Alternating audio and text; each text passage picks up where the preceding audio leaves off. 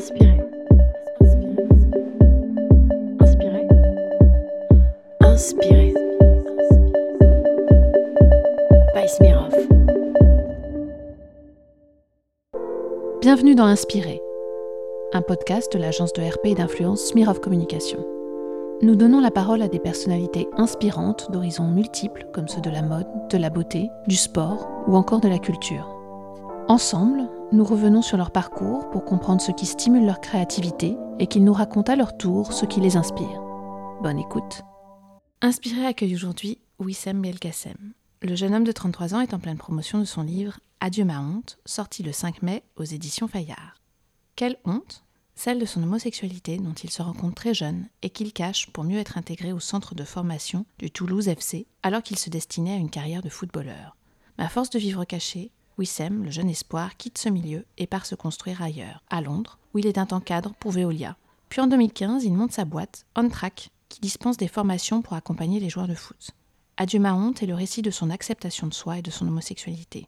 Un chemin de croix pour ce jeune homme qui a grandi à Aix-en-Provence, dans la cité de Besson, dans une famille d'origine tunisienne, petit dernier et premier garçon après quatre filles. Alors Wissem, comment ça se passe? Un jour vous vous êtes dit je ne peux plus me taire? Ouais, voilà, c'est exactement ça. C'est-à-dire que donc moi j'ai fait face à beaucoup d'homophobie euh, dans mon sport quand j'étais joueur, donc au Toulouse Football Club, en équipe de Tunisie, puis ensuite en jouant aux, États-Unis euh, au Colorado Rapids de Denver. Et euh, le, moment où je me suis dit bah, il faut que je parle, c'est un peu le, le moment où j'ai remonté ma société on track à Londres. Et là, en fait, en côtoyant les footballeurs, j'ai réalisé que le niveau d'homophobie n'avait pas du tout baissé. Et je pense qu'autant il y a certaines causes qui avancent naturellement euh, dans la société, parce que voilà, les gens vivent avec leur temps, autant j'ai réalisé que, que ce, combat-là, dans ce sport-là, si on ne parlait pas, ben, il ne se passait rien. Parce que 15 ans plus tard, il n'y avait toujours aucune représentation, aucun joueur out. Et les mêmes discours homophobes euh, qui sont distillés saison après saison euh, dans les stades, sur les terrains et dans les vestiaires. Comment ça se manifestait quand vous étiez dans ce milieu-là Comment vous le sentiez? En plus, vous le refouliez pas mal, donc comment vous le viviez? Ben, En fait, moi, en, voilà, en arrivant à Toulouse, ben, j'entendais des discours autour de moi du style euh, être homo, c'est un choix, c'est un style de vie, euh, genre c'est la mode en ce moment, euh, donc les gens en parlent. Et donc, du coup, en fait, avec la force du nombre, moi qui étais ado à l'époque, je pensais sincèrement que je pouvais changer. C'est pour ça que, du coup, dans mon récit, j'explique cette croisade que j'ai entamée sur comment m'hétérosexualiser. Mmh. Et, euh, et, donc c'est pour ça que j'ai mis un peu toutes les, euh, toutes les stratégies possibles, imaginables pour, pour changer de sexualité. Ah ouais Ouais. Punaise. Quel, quel, genre de stratégie vous avez mis en place? Ben écoutez, dans un premier temps, j'ai consulté, euh, je pense que ouais, dans mon adolescence, j'ai vu une dizaine de psys. Donc à chaque fois, j'y allais en disant voilà, ben, bonjour, euh, je m'appelle Wissem Belgassem, j'aimerais euh, taire les désirs que j'ai envers les garçons et commencer à créer du vous désir. Vous pensiez que les psys les pouvaient vous faire changer? Voilà, et malheureusement, ils me disaient, enfin malheureusement, Heureusement, dans un sens, il me disait, mais non, Wissem, il faut s'accepter. Sauf que moi, je disais, ben non, je vais pas payer une thérapie pour entendre ça. Donc, c'est soit vous m'aidez à changer, soit je change de psy. C'est pour ça que j'en ai enchaîné euh, psy après psy. Ensuite, je me suis tourné vers l'abstinence. Donc, euh, je me Comme suis pas touché euh, pendant un, un Ouais, moment, ce qui est une performance à l'adolescence. Oui, effectivement. Euh, ensuite, je me suis tourné vers ma religion, où j'ai prié très très fort pendant très longtemps. Euh, au pied de mon lit, je disais, bon, mais maintenant, euh, franchement, même si le foot, ça doit s'arrêter, faites que je me réveille hétéro, quoi. Je demande juste ça, j'en peux plus, c'est Ouais, pas vous avez possible. lutté contre vous-même, quoi. C'est ça. Et puis ensuite, voilà, autour d'une discussion avec un imam euh, dans une mosquée de Toulouse, un jour, il me dit bah, T'as pas rencontré la bonne, euh, mais tu verras, c'est- un obstacle que Dieu t'a mis sur ton chemin, mais quand tu rencontreras la bonne, bah, tu verras, tout prendra son sens. Et donc là, je suis un peu devenu un petit con en quelque sorte, dans le sens où j'ai enchaîné euh, copine après copine après copine, et euh, les gens me voyaient un peu comme un sans-cœur, parce que je pouvais terminer une histoire et en démarrer une le lendemain, parce que je, je ne, je ne m'attachais pas sentimentalement. Mais il y en a quand même une qui a, qui a vraiment compté, avec qui je suis resté trois ans. Et euh, Et elle, elle a compris? ben, je, je lui ai pas dit. Ouais. Non, non, non, elle, elle, elle a jamais compris. Enfin, elle, a- elle a dû comprendre que j'étais très chelou, ça oui. parce qu'elle ne, parce qu'elle ne me comprenait pas. Euh, mais du coup, ça a été beaucoup de souffrance et ça a été un moment aussi un peu pour moi où je me suis dit waouh, là non seulement tu te fais du mal, mais t'en fais aux autres aussi maintenant. Donc c'est euh, dangereux. Et puis l'épisode le plus triste de, de ma vie, presque, j'ai envie de dire, c'est qu'à un moment donné, j'étais tellement euh, acculé de tous les côtés, c'est-à-dire que j'avais pas d'exutoire. Hein. J'entendais des discours de rejet, des propos homophobes euh, dans mon sport, euh, dans ma famille, dans mon quartier, dans ma communauté religieuse, que du coup, j'en suis venu à, participer à une brigade anti où je suis du coup sorti dans la rue, puis on est parti un peu chasser, intimider et parfois violemment des homos qui se rejoignaient dans un bois près de mon centre de formation. Wow. Et là, à quel moment vous avez pris la décision de, quitter cet univers-là vous y, vous êtes resté quoi 5 ans, c'est ça? Euh, À Toulouse, 5 ans. Ensuite, j'ai, euh, bah, en fait, j'en pouvais plus parce que je pensais que du coup, l'homophobie était propre à Toulouse, la France, euh, ma communauté religieuse. Donc j'ai j'ai parlé avec mon agent, puis je lui ai dit que je voulais partir le plus loin possible. lui n'a pas compris parce que l'Europe reste le berceau du football. Donc il comprenait pas que je veuille partir dans, un pays comme les US par exemple. Il me disait mais ça Wissem c'est en fin de carrière qu'un joueur fait ça. Toi tu as 20 ans, l'avenir est devant toi et l'avenir est ici. Mais du coup il, ne savait pas pourquoi je voulais à ce point partir là. Donc du coup on s'est un peu euh, pris la tête et on s'est séparés. Et du coup j'ai contacté un nouvel agent lui disant je veux bien signer avec toi si tu me trouves des essais aux US.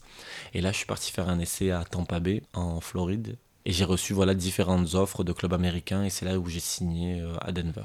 Et comment ça s'est passé là-bas? Parce que vous aviez l'impression de fuir et de mettre tout derrière vous C'est ça, mais en fait, euh, je, pensais naïvement à cet âge-là qu'en en, fuyant la France, j'allais fuir mes problèmes, hein, sauf que je les ai pris dans mes bagages avec moi. C'est comme ça.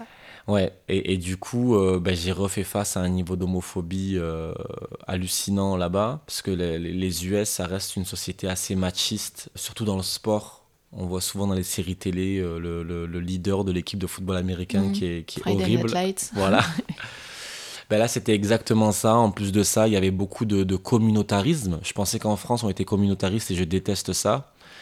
Je n'ai jamais compris les gens qui restent ensemble, euh, enfin, genre des Arabes qui restent ensemble parce qu'ils sont arabes, ou euh, des Noirs parce qu'ils sont noirs, ou des musulmans parce qu'ils sont musulmans. Moi, je n'aime pas du tout ça. J'aime bien partager un sens de l'humour commun avec mes amis, euh, des valeurs, une vision de la vie. Pour moi, c'est ça qui doit nous rapprocher plus que notre couleur de peau. Mais là-bas, aux États-Unis, c'était à un autre niveau. C'est-à-dire que les, les, les, Blancs restaient entre eux, s'appelaient fièrement les White Boys. Ah euh, les Blacks étaient tous entre eux. Du coup, il n'y avait pas de Français et pas de mecs d'origine de Tunisie. Donc, je restais avec ceux qui me ressemblaient le plus, à savoir les Latinos. Ouais, ok. Donc je me suis retrouvé à rester avec les Mexicains. Euh, je parlais un peu espagnol, mais ils parlaient tellement vite que je, comprenais quasi rien. Mm. Mais euh, aux US, si tu n'es pas intégré dans une communauté, tu n'as pas de vie sociale en fait. Ah Donc les week-ends, c'était soit je m'intégrais avec un groupe, soit sinon euh, tous les week-ends, je restais seul. Quoi. Donc, donc voilà, et en plus de ça aussi, j'ai fait face à pas mal d'islamophobie là-bas. C'était l'époque où les US envahissaient l'Irak, l'Afghanistan. Et donc euh, les mecs venaient me dire des trucs du style euh, mais euh, pourquoi la France vous nous aidez pas on vous a aidé à la Seconde Guerre mondiale donc ça a été encore plus violent que la France finalement. C'était ouais. Et, du coup ça a vraiment été la goutte d'eau qui a fait déborder le vase parce que je, suis arrivé au stade où j'ai dit à mon club de Denver que j'étais vraiment vraiment malheureux il fallait que je parte. Donc du coup on a réussi à résilier le contrat à l'amiable. Vous avez tenu combien de temps là-bas? Une saison. Ok. Et c'était déjà beaucoup. Oui. Et en partant qu'est-ce Qu'est-ce qui s'est passé? Ok, bon, donc trop de violence, trop dur, encore plus dur que la France finalement. Voilà, et, du coup, je pars euh, réfléchir. J'hésitais, euh, je voulais pas rentrer en Europe tout de suite. J'hésitais entre Los Angeles et New York. Je me suis dit, bon, écoute, euh, LA, tout le monde m'a dit qu'il faut une voiture absolument pour se déplacer. Puis j'étais pas encore à l'aise, j'avais le permis que depuis un an. Et donc, du coup, je suis parti à New York réfléchir. Et je suis resté un mois à l'hôtel. Et je me rappelle, je faisais de longues balades le long de Manhattan à réfléchir qu'est-ce que je vais faire? Est-ce que j'arrête le foot? Est-ce que j'arrête pas le foot?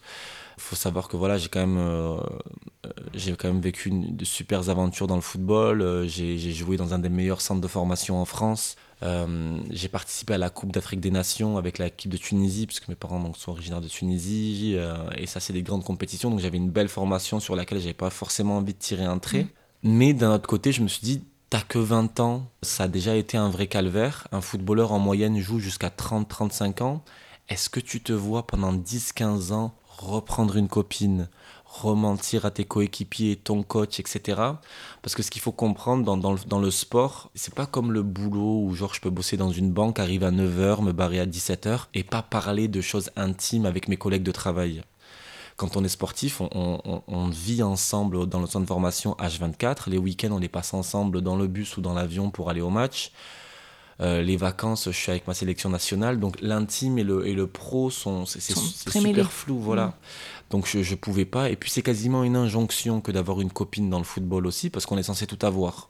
Tu es censé être jeune, euh, tu t'entraînes beaucoup, donc es, normalement tu pas trop mal foutu. Euh, tu gagnes euh, pas mal de thunes.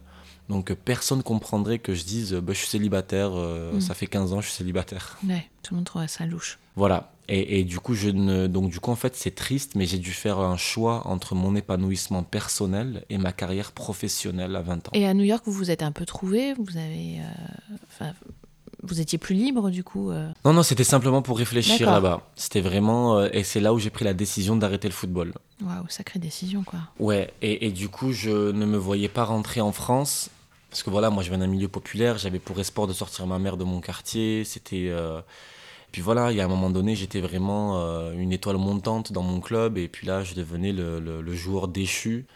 Et j'ai, euh, je l'ai dit à personne. Et je suis rentré en Europe, tout seul, à Londres, sans, sans prévenir ma famille ou autre, pour, euh, pour me reconstruire. Vous vous sentiez mieux dans un pays étranger, finalement, anglo-saxon? Ouais, voilà. C'est-à-dire qu'en fait, moi, je pense que je suis, je suis à la croisée de, de, pas mal de chemins, dans le sens où voilà, je suis français, mais je suis aussi arabe je suis musulman, je suis gay, je suis fan de foot. Et, euh, et j'ai l'impression qu'en France, on est dans une culture un peu plus assimilationniste, c'est euh, plus compliqué de trouver sa place. C'est plus euh, en France, j'ai l'impression qu'il faut plus s'habiller comme tout le monde, ressembler à tout le monde, être comme tout le monde.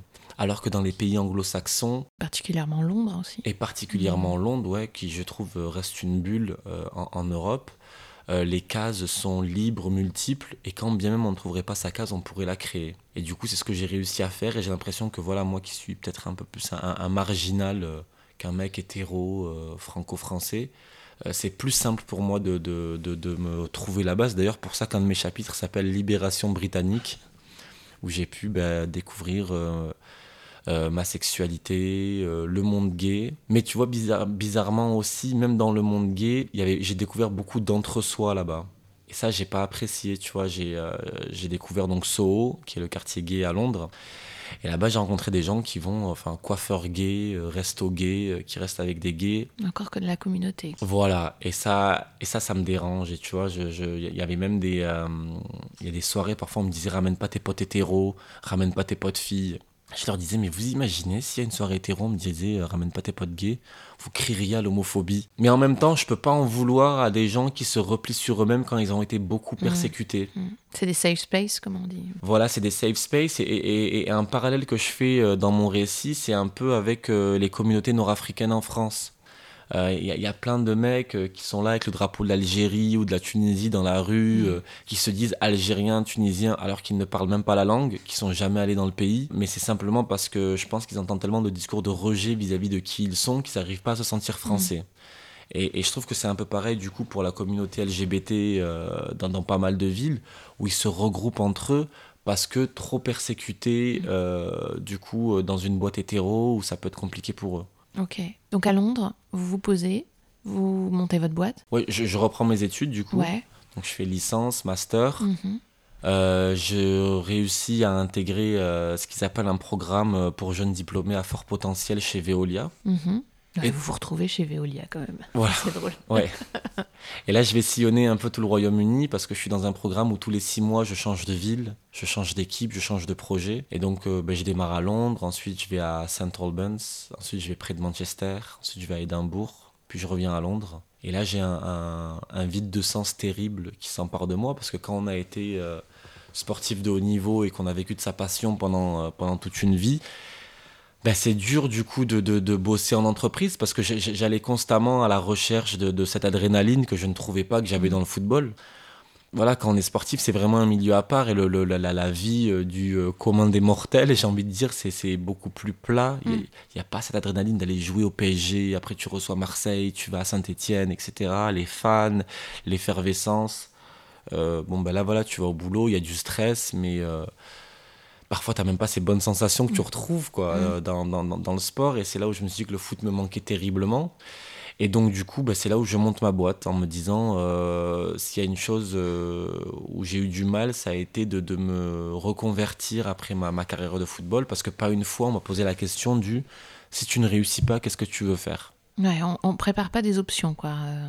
Non, il faut, il faut vraiment, voilà, si tu veux percer dans le foot, il faut vraiment être focalisé sur mm. la réussite et mm. la réussite uniquement. On s'entraîne deux fois par jour, tous les jours. Il y a les matchs le week-end. Euh, chaque année, en centre de formation, la moitié de l'équipe est virée et on en ramène une nouvelle moitié. Donc, euh, limite, on dit toujours que le plus dur n'est pas d'entrer en centre de formation, mais c'est d'y rester. Donc, moi, j'ai réussi à y rester cinq ans mais voilà, c'était extrêmement dur. Mais donc, du coup, je savais à quel point on nous préparait pas pour l'après. Euh, je crois que c'est, euh, c'est pas je crois, je suis sûr, les stades de la Fédération française de football, 86% des jeunes en centre de formation ne signent pas pro. donc il faudrait quand même leur préparer une option, quoi. Voilà.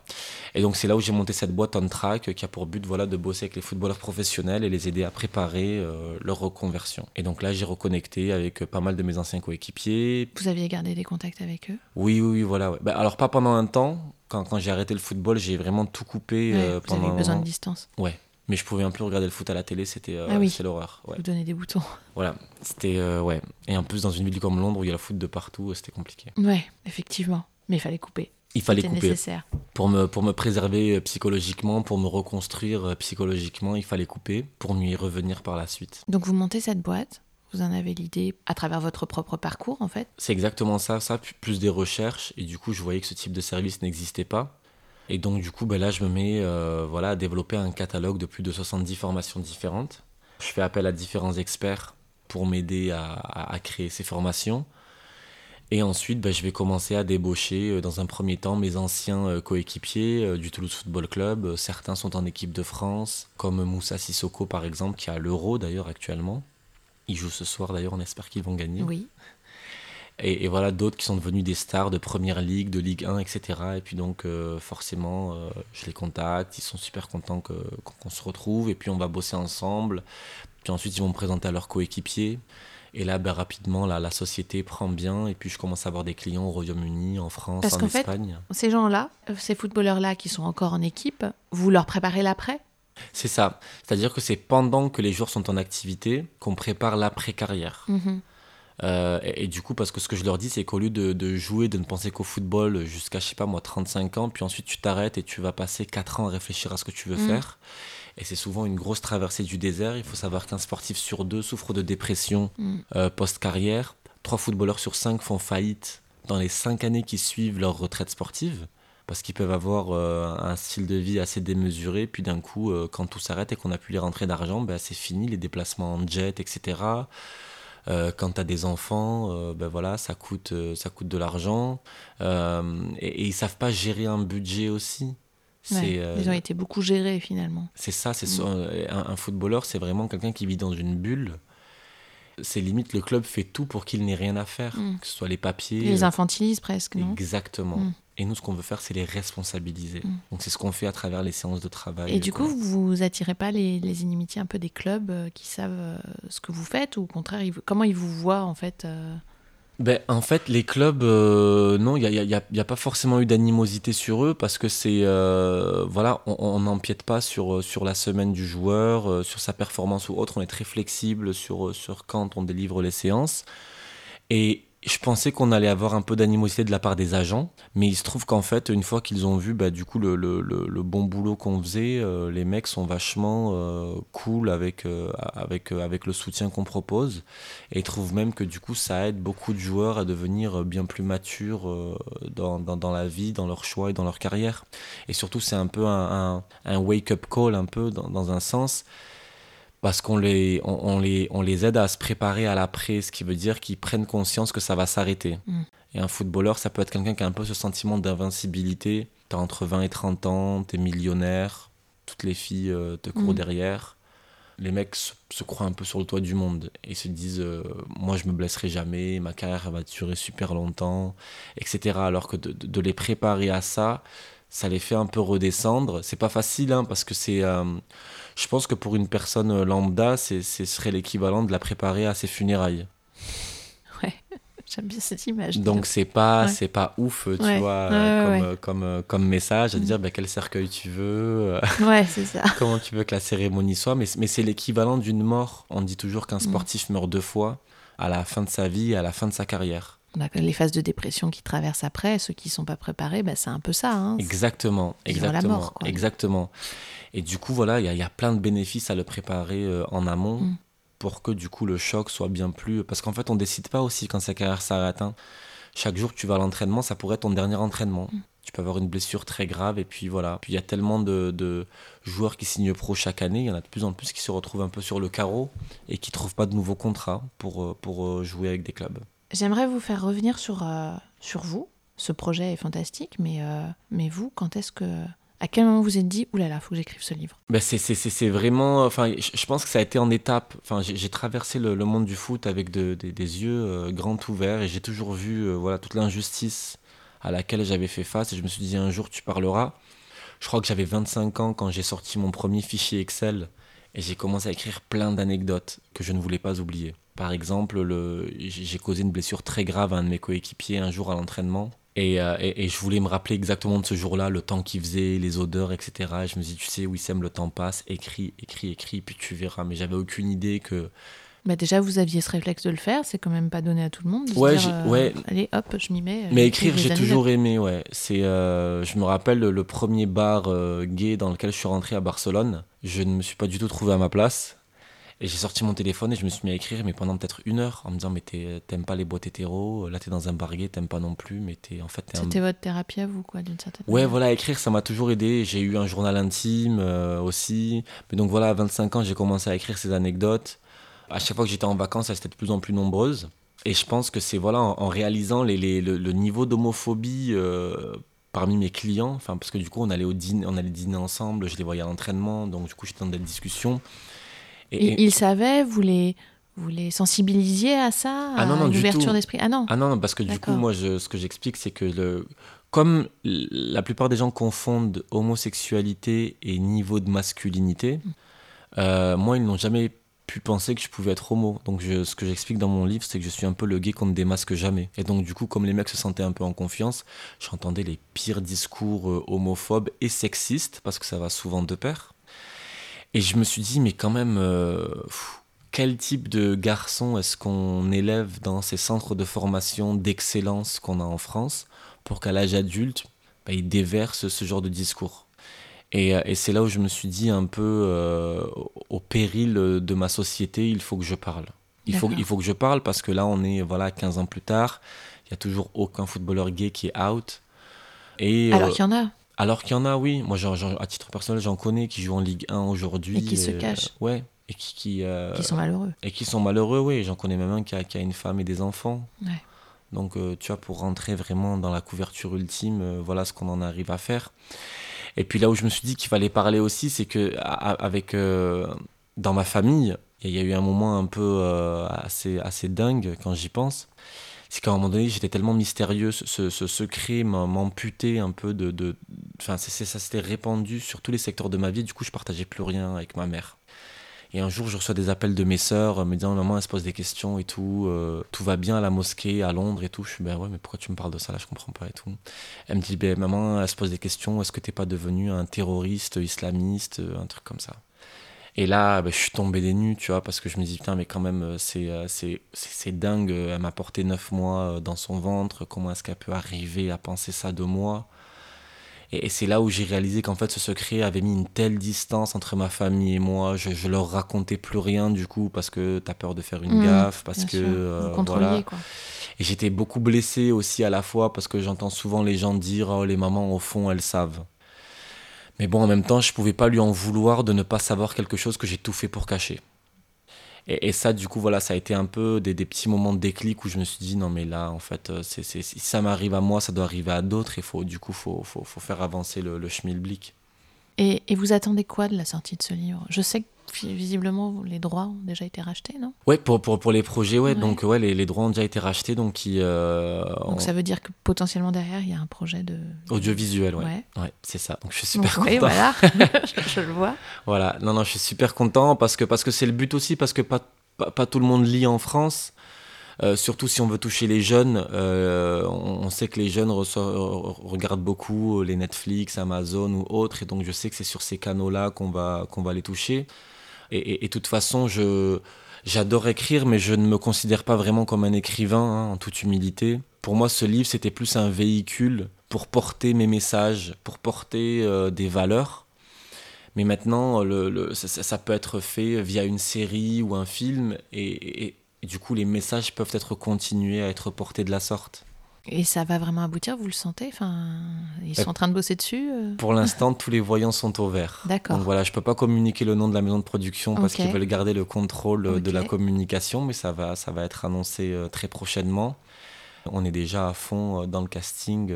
ah oui pour, pour, là, pour, dans un temps pour recruter des auteurs pour mhm. écrire euh, pour écrire ça ça il y a de grandes chances que ce soit une, une série euh, donc la série et donc là on est en, recherche d'un co-auteur euh, d'un réalisateur etc c'est génial ah mais c'est c'est plus que je n'en demandais c'est je veux dire franchement je, je m'y attendais pas du tout hein. il y a des livres qui sortent tous les jours euh, mon livre, là, je, pense que c'est. Euh, voilà, il y a eu un alignement des planètes.